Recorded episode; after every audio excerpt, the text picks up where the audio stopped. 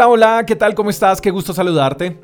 Génesis capítulo 25 versos 20 y 21 dicen, cuando Isaac tenía 40 años, se casó con Rebeca. Isaac rogó a Dios a favor de su esposa porque ella no podía tener hijos, y el Señor contestó la oración de Isaac. Toda esposa necesita y merece que su esposo ore a favor de ella. No hay nada desgarrador que escuchar a una mujer cuando dice que no puede tener hijos y que anhela tenerlos. Y así estaba Rebeca, y por supuesto Isaac. Puedo imaginarme a Rebeca orando pidiéndole a Dios que le diera la fortuna de concebir hijos. Pero también puedo imaginar a Dios diciendo, Rebeca, el milagro está en la oración de tu esposo.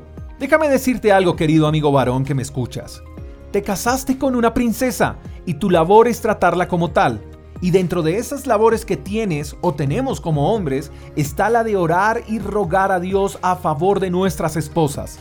A veces le decimos a Dios que no sabemos cómo orar, que nuestras oraciones se tornan monótonas y seguirán siendo monótonas mientras nuestras oraciones solo giren en torno a nosotros.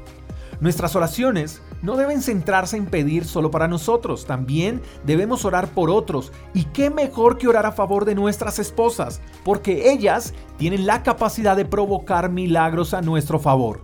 Déjame repetir eso, por favor. Nuestras esposas tienen la capacidad de provocar milagros a nuestro favor.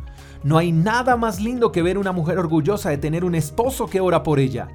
Y creo que esto debe ser mutuo, tanto del esposo que debe orar a favor de su esposa, como de la esposa orando a favor de su esposo. Eso es unidad, eso es amor, eso es pasión. Y si aún no te has casado, pues qué buen momento para empezar a orar a favor de esa persona, o de ese esposo o de esa esposa, aunque no haya llegado a ti.